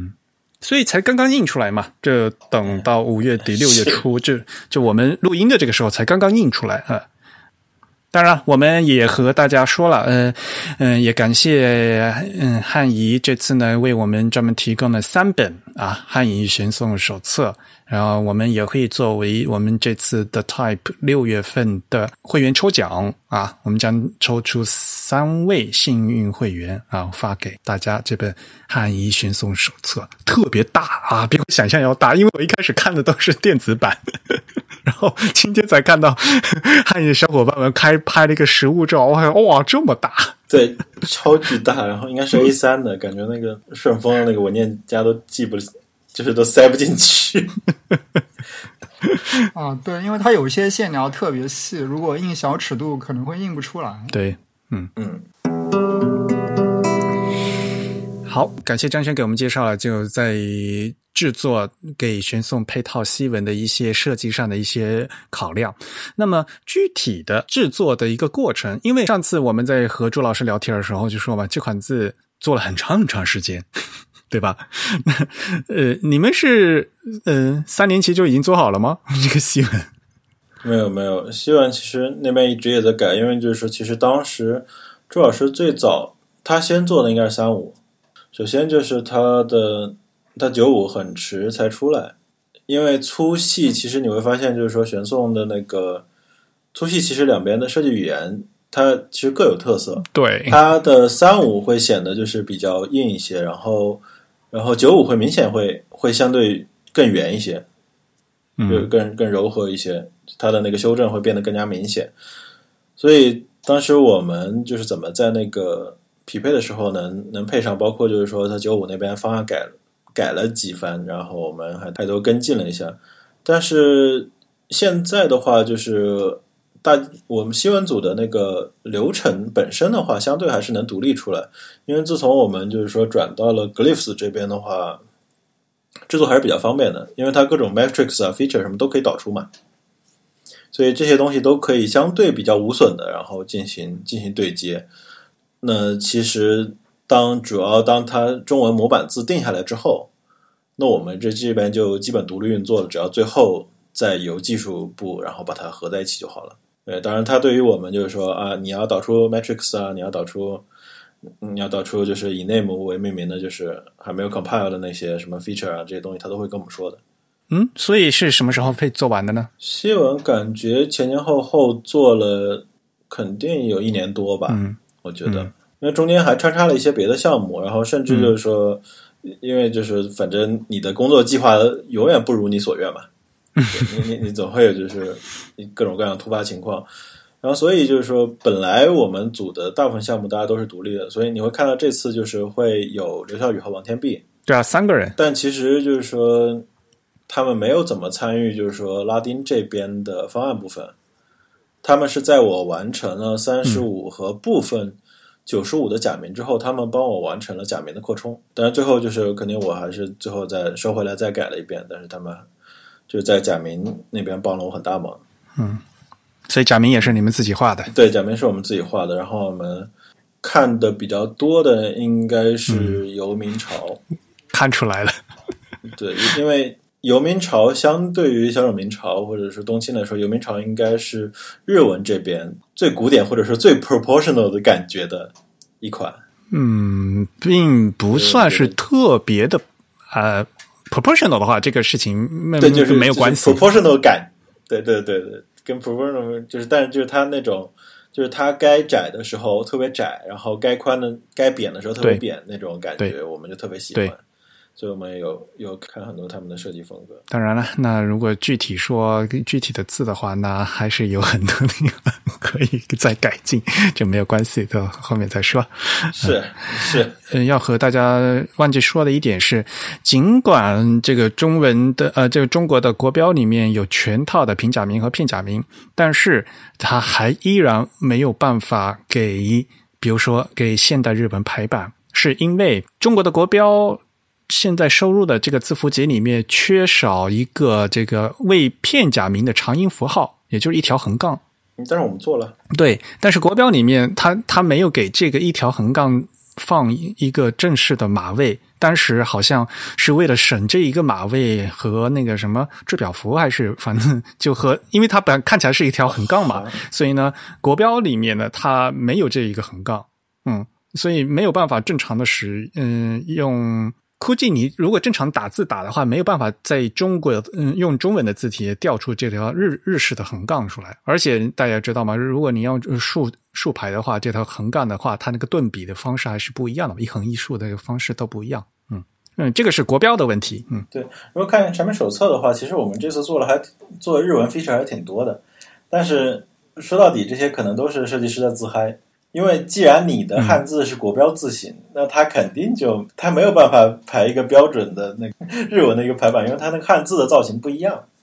对，对，而且就是说字符集可能会就是也会缺一些就是合制汉字或者是怎么。对，但是我们的确就是说，我们希望就是说，你既然你国标已经收录了这个东西，那我们就把它做得好一点。嗯、所以我们这次修正了，就是国标里边经常会日文经常会出现的几个问题，一个就是。那个缺横杠、缺长音横杠这个东西，不但我们把横排的做了，竖排也做了。然后另外一个问题就是小的那个凹促音那个假名，嗯，凹促音，嗯，对，会做的居中，应该在很多很多的那个就是以前老的中文字体里面都会碰到这个问题。然后这次呢，一方面横排的情况下，我们把它靠下了，然后竖排的时候，我们还把它呃靠右居中了。就这样的话，我我们就假设吧，如果。我们有用户拿我们做的假名，然后排一个没有汉字的伊吕波和歌的话，应该还是可以排的。I guess。另外，我们横排做了那个 proportional alternates，也就是呃，那这怎么说来着？变宽。对，变宽，那就叫比例可替换字形是吧？比例可替换字形，它的主要效果呢，就是可以让假假名呈现就是在日文的各种材料当中经常会出现的一种密排的这种状况。但这个东西，我对于我们来说，更多其实我们是在试那个就是 Glyphs 接口有多靠谱。因为 Glyphs 在某在二的某一个更新的时候，他说现在我们支持 proportional alternates 和 vertical proportional alternates，就是呃 v p o 和和 pout 这两个这这两个特这两个特性。所以我们在实验，所以我们现在主要是做了那个做了横排的，我们要做竖排。但是就是说 pout OK，那我们现在就是反正大家也不会拿我们这牌嘛，但是我们说 OK 可以实现，那那那我们就炫一下嘛。对，那你们做了横排，为什么不做竖排的？做的 要做一 一不做二不休嘛，这做时间有限，时间有限，哎，真是啊。不过可能很多朋友不大清楚这个。P out 是是个一个什么东西啊？呃，一个简单的呃解解释就是，日文的假名它其实是和这个西文字体一样，它是变宽的。像比如说日文的 “ku” 这个假名的话，我们看起来像一个中文的撇点啊。那这个这个字的话，它就是一个很瘦长型的啊，所以呢，它在横排的时候，它可能占的位置就特别特别窄。嗯，哦。而其他的假名，像比如说大家可能知道那个 R U L 第一个字母那个 R，它可能就是像一个正方形。所以呢，假名它本身这个造造型，它有特别瘦长的字，也有特别扁平的字，也有特别方的字。它的字体造型和西文一样，就是因为西文小写字母 L 和小写字母 M 的话，这个宽度肯定是不一样的嘛。嗯，那假名也是一样的。所以呢，在给这个假名设置。呃，日本的假名里面一般都会有等宽的，就是把它嗯等宽的，把它放到成这个全角等宽和汉字一样的四方的这样一个方框里，然后再进一步通过这个 OpenType 的特性去定义它实际的变宽的一个设置。这样的话，嗯，用户在调嗯在排版的时候就可以直接调用字体设计师预先为这个字体设置好的这个变宽，然后。点个勾啊，具体的就是所谓的在阿杜比的软件里叫什么等比公制字这样的一个特别奇怪的一个翻译啊，这这是一个错误的翻译啊，应该叫 matrix proportional matrix 啊，就是比例亮度。嗯，但是现在其实它那个就是最新版二零二一 InDesign 应该已经不使用，就是至少在字符面板已经不使用就是公制字这个说法了。对我，我跟阿杜比说了，所以就 InDesign 改了。但是 Illustrator 还没改，OK，所以 InDesign 的那个新的翻译都是我跟他们说了以后，他们都改掉了。嗯，他们应该现在应该是叫亮度，亮度对，就是我跟他们说了，因为我因为我跟他们说这应该叫亮度，公制字是什么一个什么鬼嘛？Matrix。嗯。嗯，那回到刚刚讲明的话题，就是说为什么不做竖排呢？就是我你要明白，就是说这种商业字体，就是我现在做的是国标强标之外的事情。所以我不能就是说太肆无忌惮的使用，就是说我的那个项目规划，就是我把这个所有的就是横排的，就是 proportional alterness 这些东西做完之后，已经吃掉了很多项目时间，就没有办法再抛更多了。而且做竖排的话，我觉得会更麻烦。就是那我做竖排，那我的那个窟，我要不要做那个跨两行的那个跨两行那个？对，我觉得这个事情就会变成一个无底洞，就是你再给一个不能。做正式日文排版的的字体，无休无止的加日文 feature，我觉得这样很不好。我觉得差不多玩到玩到这么多，可以炫一炫我们的技术力就可以了，就不要再 不要再闹了。哎，话说回来，嗯，所以呢，这次在这个玄颂的 OpenType 特性里面，你们还是加了很多东西嘛？所以这。实际上是一开始有一个取舍的问题，对吧？嗯，像比如说上下标的话，嗯，这次你们用了一些真的数字的上下标，对吧？呃，因为你做了呃这个数字的上下标的字，但是上下标你们有只做了数字是吧？没做那个字母的那个？对，字母没有做。然后我觉得我们很多时候都是在考虑，就是说中文的使用用户到底会使用一个什么场景？那我们其实拉丁我们没有做小型大写。因为我觉得，对于中文用户，就是大家其实你跟中文并排一起，你直接用全大写就好了。小型大写是一个出现频率非常非常低的。然后数字这边也是，就是说可能在某些排公式时候需要的一个就是上下标，而且就是说我们应该使用的是那种 scientific 的，尤其下标应该比较靠下的。就低于基线的那个那个版本，应该大部分都是就是说中文用户可能用到。中文用户其实那理论上来说，你做一个衬线，体是不是还做 italic？但是我也知道，就是说思源宋体它对于 italic 的实现方法，就是说它有很多种，它分开包了一种方法是分开包了两个字库包，一个是那个 italic 包，一个是一个是 roman 包，就是说。中文都是一样的，或者说东亚文字是一样的，然后只是西文一个 Roman 一个 Italic，当然它还有一个通过 OpenType Feature Italic，然后来就是 Italic 那个 Feature Tag，然后来调用就是斜体字形的那个版本。但实际上对于我们来说，就是我觉得实在是太少用了，所以我们这次根根本就没有做 Italic。后一个方法其实是因为和日文的那个 Adobe Japan One。的那个规范相协调的一个做法，嗯，一杠六，对，比较大的字符集，就是因为它那个其实如果像我们这样的，其实那个相当于一个字形集嘛，对吧？就是它得画那么多字形嘛，嗯，然后那里面是是有那个 italic 的字形的。但我觉得实际上你可以认为，就是就是 Adobe Japan 包括就是 GB、KR 这些标准，其实都多多少少反映了就是 Adobe 团队对于东亚排版的一个理想状态的一个，就是他们排版观念的一个输出。他们觉得就是说中文或者说东亚文字就不应该做斜体，然后你你应该只有就是就只有就是西文这种本身就带斜体 feature 的字，它才会在。就需要正斜体的时候进行变换，但这个东西其实是一个非常非常正统的一个想法嘛。东亚文字不做斜体，然后拉丁就是拉丁化的文字做斜体，这种就是排版观念就非常的正统嘛，就很 Adobe。就它其实是想就是输出，就是说，呃，就是说一个规范中文排版应该怎么排，但实际上你做的时候就是说，呃，你你架不住就是中文设计师就是他做一个写的写的中文嘛，对吧？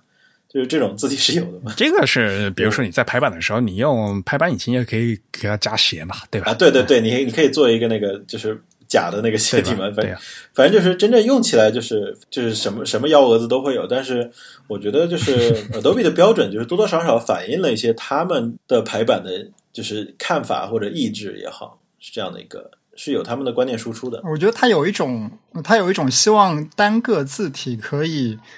排一个完整的文档的这样一种想法，因为呃，斜体斜体，比如说它最典型的就是在这个中西或者你说日欧混排中标明这个西文作品名嘛，对吧？就它这是一个非常经典的使用场景。但如果说我一个呃我一个日语字体或者我一个中文字体，它没有它没有斜体的时候，那我不得不再引入一个新的字体，或者说。说的更加的死板一点，我不得不多装一个字体文件，我才能实现这样子的排版效果。其实思源它有它有很强的这种感觉，就是它希望一个字体文件它解决所有的东西。我用一个字体文件，你假设你电脑里只有这一个字体文件，你还是可以完成几乎所有的排版需求。嗯，就是有一种这样子的感觉。就尽量吧，这个东西的话，是因为需求总是特别多的。这个已经成为了 Adobe 的夙愿嘛？其实从小种明朝开始，他们里边就有 Italic 了。是的呀，而且就是说，包括那个 JP 呃 JP 七零 JP 八零那些 feature，它其实就是希望就是说我同一个字体还能实现就是以前不同标准的字形。因为我觉得其实 Adobe 就是他这种 执念有点走火入魔。不，这。并不是阿杜比的执念，而是日本印刷行业的执念。OK，所以呢，阿杜比他在做他在做这个呃他的这个所谓的阿杜比 Japan 一的这个字符集的时候，他得尽量的把所有当时的各个厂家的既有字符集全部囊括起来。他去找当时的 NEC 啊，找当当时的写研的那些各家的标准，然后做出了一个并集，是现在的 Adobe Japan E，，你知道吗？所以现在日本的 嗯字体厂商都用这一个默认的标准。其实说实话也是一样的。现在呃这个 mapping 的这个东西的话，方正和汉仪两家各自用各自的嘛。对吧？就没有阿杜比这样的一个出来，就又找出一个做一个并集出来嘛？这个其实是这个产业决定。嗯，是。它有很强的那种，它有很强那种兼容终端，就那种小型的分散的终端设备的那种意愿。就比如我一个设备可能只能装一个字体，或者只能装两种风格，一个黑体，一个宋体，那我必须一个字体能干所有的事。这也是他当时这个一个需求。啊，我们不说日本的事情，但是我觉得这个讨论是有意义的。就是说，我们怎么去看待 Adobe？就是说，它已经完成的这个标准，就是我觉得商业公司就要有这样的一个习惯吧，就是你要批判性的，就是去思考现在既有的一些商业性的技术框架。就是它，即使我们现在认为，就是它是行业的一个标杆，但是。就是 Adobe 的想法，有时候你要想想，就是它实际的应用里边是不是所谓的够接地气。像有一些那个 feature，其实用户他的控制能力是控制力是不一样的。比如说 local 这个 feature 就很难控制。啊，local 对吧？那对，就是本地化的这个东西，主要是支持的 app 特别少啊。现在他连这个啊，他自己的，比如说 Adobe 的话，就 InDesign 支持的会好一些，其他都不不不支持啊。所以就包括就是。日本设计师也会说，如果我我我做了 proportional alterness，但是有用户不会用，那怎么办？那可能是他们自己也会分，就是说我这个东西做一个 OTF，然后面向设计师，或者说是别的一个什么情况。那如果是我做一个 TDF，然后扔给 Windows 用户，也许他就不会去做那个 proportional alternates，他会这种就是见人下菜，就是你你说不好听叫见人下菜，或者说说好听点，就是说你考虑用户的实际的那种选项。如果我们真的去把 italic 字形做出来，那很有可能就是本来 italic 它设计难度就比较大，然后我们又费劲巴拉的把它做进去，那实际上中文用户会有几个人用呢？这个就是说，在不代表就是说我们之后不会把它进入就是说之后的更新的那个框架里边去。如果说有出版社说 OK 我们要，那我们就把它跟进去，对吧？但现在就是说，如果我们就是已经在一个三年项目里边，然后我们在无休止的去增加一些用户使用率很低的这个东西，这个就非常没效率。就像大家做字符集，不会所有的字符集都做 GB 八零三零强标二七五三三部分的。嗯，不过话说回来，如果你一定要这样说的话，相对 italic 在中文排版里面还是会会出现嘛，就是因为我们还会对更还相对来讲更常用了。而反过来，变高的数字，就是所谓的 old style 的数字，在中文排版反而是几乎没有使用的场景。是。主要是做，但是你们做的不太费事儿，他工作量比较小。说到底，他工作量比较小，你要考虑投入产出比嘛。就是说，这种就是又可以炫炫技，然后又不会伤筋动骨的活，你就可以做一做。但是做一套 italic 实在是太肉疼了，所以啊，我说你我我整体都发现，就是你喜欢做数做做数字，像上下标也可以做一些字母的，你就不做 italic 的话，你也就不做。是啊，数字的话，你做的好纯呢。是啊。但是所有的中国人和俄罗斯人都知道，哇，语文和英文算啥？能跟数学比吗？哎，话说回来，这个你做 kerning 的吗？做了，但是我不知道大家会不会调用这个 kerning。呃，哪一个 kerning？就是西文的 kerning 啊。这西文 kerning 不是基本上大家都都是默认调用的吗？就是你你你还能把它关掉吗？当然可以啊，啊是吗？比如说在阿杜比的菜单里面的 kerning，最最最常用的就是一个所谓的自动。仅罗马字之类的，不是有那种？对啊，但 kerning 不是大部分都存在于就是拉丁字母，也就是罗马字那边吗？中文的话就不用 kerning，然后呢，仅罗马字用 kerning 嘛，对吧？嗯啊，对。然后你还可以把它关掉嘛？啊，对，这个东西我们说了嘛，就是你我们告诉的就是用户，如果你想看看我们的 proportional alternates 长什么样，然后你应该怎么去在 InDesign 里面设。当然，我们也只举了 InDesign 一个例子，就是说其他地方自己琢磨去吧。唉，所以话又退回来，这个要教大家正确用 InDesign，因为我觉得绝大多数人对于那个 Kerning 那个菜单没有感觉，但他们只会用视觉，你知道吗？但视觉其实我也很喜欢用，我排的时候我也更喜欢用，就是因为你自己，尤其是当你自己是设计师时候，你就觉得，哎呀，这怎么这人字间就是这么做的？就是我觉得这边应该更紧一些，我觉得这边应该更松一些，然后我就会嘣摁视觉，嗯，好多了。不过不管怎么样，我得跟听众说一个正确的事情，就是说视觉这个这个功能本身是阿杜比通过算法做出来的。它本来的呃做这个算法的目的呢是说，因为 Kerni 本嗯这个字偶基于的这个事情啊，应该调用字体设计师本身有的这个数据，嗯，所以呢理论上讲应该用那个自动，但是呢呃如果你是有不同的字体排在一起，那这样的话，这这个自动，那这是原来的字体设计师应该是良度和良度仅罗马字，应该是在 InDesign 和在这个 Illustrator 里面翻译不一样。OK OK，InDesign 里面它已经改成我新跟他们说的是良度，所以现在你去看 InDesign 应该就是良度了。良度就是 Matrix，就是调用字体设计师事先设定好的。啊，当然了，我们如果是张勋他做的字体的话，他都挑，嗯，他都已经设好了，那我们大家就直接用亮度，这个直接的放心用就可以了，对吧？啊，但是如果你是两款字体混在一起，有时候你要混搭嘛，那这样的话你就没有办法调用那个字体设计师预先用的，那这时候你可以用这个阿杜比这个软件的算法帮你预先设的这个视觉啊，就说视觉是在这个时候用的。当然了，刚才张轩也说，如果你不信任这个是嗯、字体设计师预先帮你做的这个 这个字偶的话，那你也可以用。但是我觉得一般的用户，嗯，没有没有训练过的眼睛话，嗯，我建议你还是相信这个专家帮你们预设的这个，你先把预设调出来看一下好不好嘛，对吧？如果不好的话，你再你再想办法，你去手动啊，或者再去用视觉，这是另外一回事。但是你首先你还是先得相信这个专业的设计师帮你设计好的东西，对吧？好了，所以说到底，这个 OpenType 特性这方面的话，其实是你们自己在呃秀肌肉的一些特性做了很多尝试，对吧？嘛，有一些。Show off 的成分，但是就是说，基本就是我们还是考虑到，就是说用户可能会用到，那我们就做。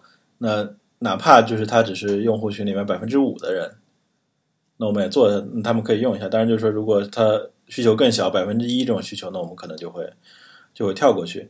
当然，就是说我们你会看产品手册里边还有一些小的那个。feature，比如说在数字中间的冒号会提高啊，嗯、这个很好，或者什么东西，这些其实是最近几年的定制项目对于我们实际的那个就是这种 B 端产品的一个一个反哺吧，就是因为 B 端产品商务端，对，就是我们会把这个 B 就是分成 C 端和 B 端产品，就是基本上我们这些就是正文字通通通属于 B 端产品，就是它的制作规格要求会比较高。啊，B 端比 C 端要高。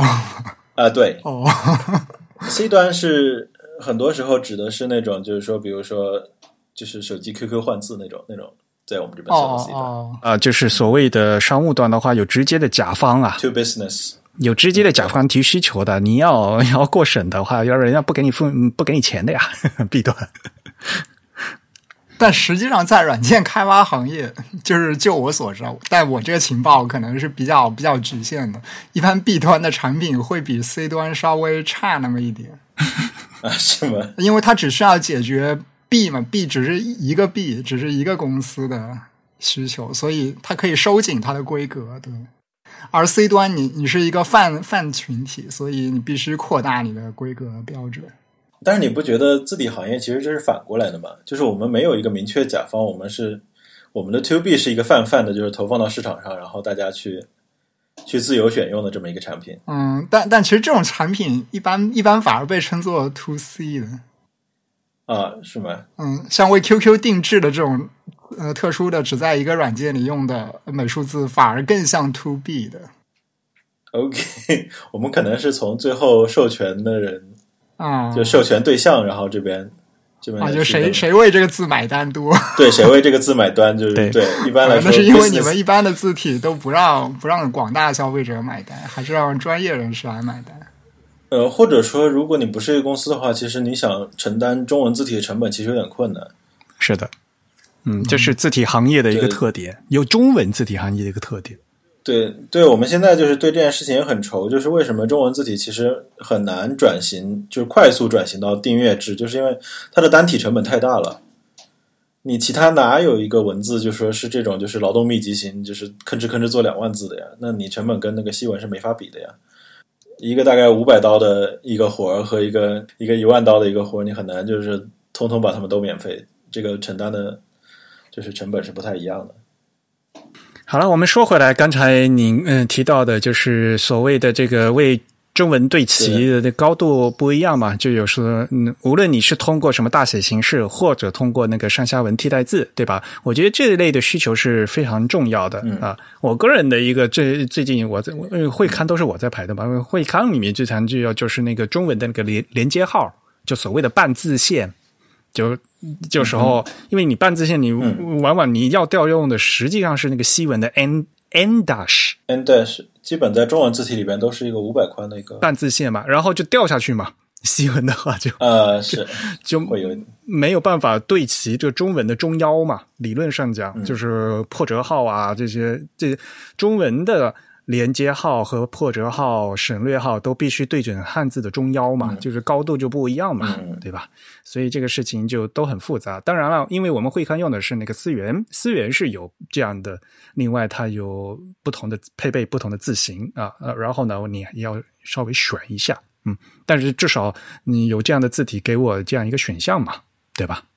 这些东西的话，都实际上涉嗯，就是真真切切实实涉及到你正文字体里面的，比如说标点符号的正确的使用方法的问题，这个都就是就是接触到我们正文排版使用者的一个痛点的这样一个东西。所以呢，有这样的功能的话，我还是嗯，就是双手嗯双脚赞成的。比你其他那些 秀肌肉的好多了，啊，秀肌肉你就秀秀吧，但是就估计可能没没多少人在实际排版用，但但是这些的话的确是是受益很多的。我们嗯，呃，其实其实还是有用的，就是我们就是尤其是这几年手机厂商他们来的定制啊，有一些场景是特化的，其中最有代表性的就是手机锁屏的界面，然后和计算器界面这两个。界面其实都是相对针对于数字特化的，所以你说那那些特性就是完全秀肌肉，其实也也不一定。我们在某些就是说，如果单独要给呃做一些什么计算机界面的时候，那时候我们做的商标会做的很多。嗯哼，你不是还给微信他们做了一个商标字不是？啊，微信但那个它那个更更类似，它虽然是商标，但是它其实更类似于一个 stylistic set。它是它是有一个排版的一个个性的一个需求，他希望那个字以小的形式，以货币符号以小的形式飘在上面。对对，那个那个，我觉得那个定制也是特别神奇的一个项目。但是我觉得还挺挺有意思的，就是他们的需求真的就是挺不一样，就很有定制的风情。对，然后很多那个微信公众号用户一不小心就莫名其妙的碰到了调动的那个 出来，哇，怎么会是这个样子的？那个字都飘上去了。他们为什么会调动那个字呢？那可能是他们以前某些版本的一个失误吧，现在应该没了吧？对吧？我我我我记得我以前还可以发过这个东西吧？对吧？就是某出位于某个 bug，对对对对，我以前看过真宇那边。就真宇那边，就是好像莫名其妙，他的那个类似于签名一样的地方，然后就触发了那个商标。但是理论上来说，它应该就是除了微信那边，应该除了钱的部分，应该都不会掉的那个东西。对呀，那那个也挺有意思的。对，呃，我我觉得好像贵司好像没怎么宣传那个东西，对吧？啊，是哈。对呀，因为很多人都不知道呢。其实那个商标是是一个定制项目，然后是你们做的。他们没说，其实比较方便我过年回家的时候吹牛。哎，人家发个红包，看我做的。不，你你你现在可以正式跟大家再说一下，你到底做了什么？那个啊，就是微信曾经找过我们做过一个叫 WeChat Sense 的一个项目，它主要是就是针对他们的红包和账单的业务。他们希望就那个时候就是说，微信支付就是开始逐渐崛起和崛起和那个。支付宝平分秋色那个时期嘛，就是他们希望他们的就是尤其是那个红包上面大大那个钱的字体能和其他部分都分开，所以他们专门找到我司，然后说要专门给货币以及数字做一个定制，所以最后就是说我们给他们做了，现在大家就是。不管是在什么时候，就是说大事小事然后发红包里边那个粗体的大大的，前面一个飘在上方的一个货币符号，加上后面粗粗的那个类似的定 like 的那样的一个字，就是我我们公司的定制产品。是你画的吗？啊，是我画的。对，因为这个这个项目，呃，我猜它没有被大肆宣传，是因为它的这个起源其实是由一些负面新闻引起的。就因为最初有人质疑微信没有通过呃非常合理的授权获取了一个我也不知道是定还是一个跟定非常类似的字体，所以之后微信团队采取了一个就是专门定制的方式来解决了这个纠纷。想去洗白是吧？啊 哈，我们倒没没听那么多，反正我们就是有定制活来了我们就做。对，因为当时当时网上有一些社区在讨论这个事情。呀，江湖传言。我们是不会随意去议论我们的甲方的，但我们，我，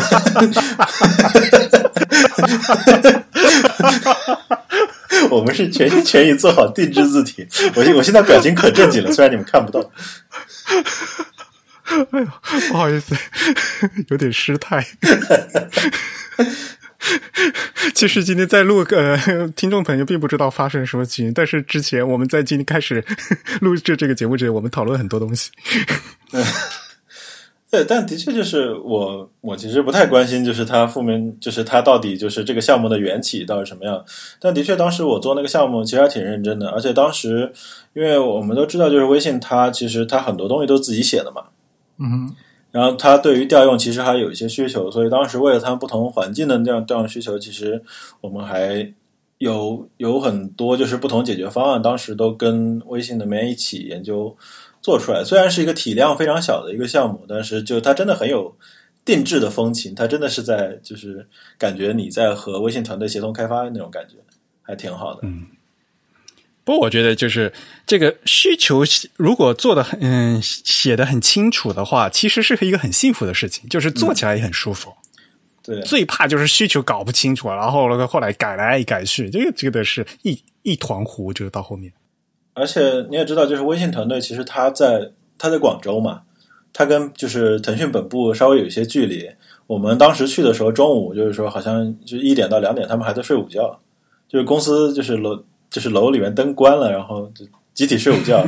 我觉得这个就是他们在这种资本大鳄里面，他们还挺有对抗九九六的精神的，我觉得挺好的。嗯，但是那时候年还比较早，不是？呃，是啊，现在虽然不知道，但是我真的喜欢，非常喜欢他们就是全楼睡午觉的风情。我觉得他就挺有广州那种慢悠悠的那种架势，当然就是他有好多 feature 一直不做，就是感觉还也挺有这种风风格的，就是没没有在线备份的什么，但是但是这就是 别的话题了，我们就不在字体节目里面吐槽别人家的 IT 产品。好吧，好了，那其实嗯，这也到我们这个尾声了哈。单就这个玄颂这个项目里面的细文字体搭配这个项目的话，如果是十分满分的话，你觉得你给自己打几分？啊，这个项目啊，喜忧参半的感觉。喜忧参半，忧在哪儿？喜在哪儿？啊，就是就就是我一直觉得就是九十五，觉得应该如果现在做的话，可能可以做得更好。嗯、哎呀，这个没有关系啦，对就。虽然我们一一直把就是这个项目改到了玄宋发布前的，就是最后最后一秒，好像最后一次最后一次版本提交可能是今年的四月二号还是四月五号，忘记了。反正就真的是改到最后一秒，但是它那个大的风格很很早就定下来了。啊，所以呢，所以你给自己打几分？你没回答我的问题。也乐观一点，九十吧，不是稍微就是说对自己严苛一点，八十五吧，我觉得还挺好，感觉。对，我觉得还挺好的。好啊，因为毕竟就是我们，其实我们在这个里边尝试了很多东西，而且选送这个项目之后，也给就是内部的其他的流程规范呢，包括就是说。字符集的一些规范呢，包括就是说对于做一些就是这种 OpenType Alternates 的一些培训呢，反正都对团队的建设有很大的意义，所以我还挺喜欢这个项目的。嗯，但是至于就是说它里边那些设计肯定不会是完美的嘛，它里边肯定有我还想改的部分，包括就是说它那刚刚提到那个划线，就是说我们是不是以后划线啊或者省略号啊，多加上一些这种。和上下文相关的一些一些变化的 feature，这个东西都是以后的更新计划了。它肯定还是有就是跟就是完善空间的。对，这个其实挺重要的，而且其实也就是一行代码的事情，我觉得还是可以，嗯，是可以努力一下的。嗯，那好啊，那就这样吧。张轩，你是不是要自己再做个广告？希望大家多用玄颂。呃，对，因为。我觉得玄宋在现在的就是市面上的就是那个产品里面，应该还是一个很好的一个补充。因为在我觉得在思源宋体之前，就是能够成家族的，应该就只有方正的雅颂，对吧？对。因为方正雅颂其实就是就是按照朱老师的说法来说，他应该就是说他在玄宋里边应该有了一些和雅颂不一样的一些想法，就是或者有一些嗯我他觉得更好的一些处理，比如说。就是对比度减弱啊，然后他觉得字应该更更窄一些啊，所以他一方面就是虽然来就是可能跟就是齐老师同时是蓝宁黑和齐黑的设计人一样，就是说朱老师同时他是雅颂和就是玄颂的设计人，但是我觉得玄颂跟雅颂还是有不小的区别的，而且就是他应该是现在家族宋体里边就是造型最古典，然后最有那种旧日风情的那款字，尤其是跟四元宋体比起来，所以我觉得应该它对于市场市面上产品应该是一个非常好的补充，尤其是当你们想要一些文艺的腔调的时候，所以应该玄宋是一个非常好的一个选项。好，那其实现在在这个我们汉仪的网站上面都已经可以下载了。那么，嗯，非商用的话，这是可以免费使用的。所以呢，大家也可以推荐啊，呃，推荐大家可以过去都下载一下，可以自己试一试，排一排，看一下具体的啊，这个玄宋到底长什么样子啊，能给我们这个版面有什么样的变化啊？好，那么今天的节目就到这里，真宇，你收下尾。那我们今天节目呢就到这里结束。我们也再次感谢张轩来为我们介绍了关于玄宋家族汉字字形以外的所有的设计，甚至包括一些 OpenType 特性的开发的相关的内容。那我们节目到这里结束，大家有什么意见或者反馈呢？都可以写邮件告诉我们，我们的邮箱地址是 podcast at the type 点 com，p o d c a s t at t h e t y p e 点 c o m。同时呢，大家也可以在社交网站上关注我们，我们的微信和 Twitter 和新浪微博 ID 都是 the type t h e t y p e。我们在 Facebook 上的 ID 是 the type，或者大家搜索 type is beautiful 都可以找到我们。哎，话说回来，呃，好像我忘了给大家宣布我们五月份那个会员抽奖的结果。呃，对，就是我们上次 张轩来录的时候，不是我们在讨论这个歌牌吗？呃，还没送完，呃，是是终送出去了是吧？那次是预告，现在是发奖。然后，所以呢，我们五月份哈，呃，恭喜 ID 为 MJ 陈的这位会员获奖。五月份的会员的抽奖奖品呢，是我给大家准备的日文字体歌流多纸牌。卡鲁塔，就是有一个四十八张的呃咏歌牌和夺取牌哈、当然了，如果你不会玩这个纸牌游戏的话，也可以单纯当做这个四十八张这个呃日文的字体样章来作为鉴赏啊。所以恭喜啊 MJ 陈这位会员。那么六月份的会员抽奖，我们在节目也提到了，就是由汉影公司提供的嗯玄宋字体手册啊，非常大本的一个呃非常有设计感的一本字体手册，非常难得。这次非常好，我们拿拿到了三本啊，我们将抽取三位幸运的会员啊，直接寄给大家。嗯。好，本期节目由 Eric 和振宇主持。呃，我们请到的嘉宾是鹏城脚下夜玫瑰张轩。本期节目由 Eric 在 Mac OS 上剪辑制作的完成。我们下期节目再见，拜拜。拜拜。嗯，拜拜。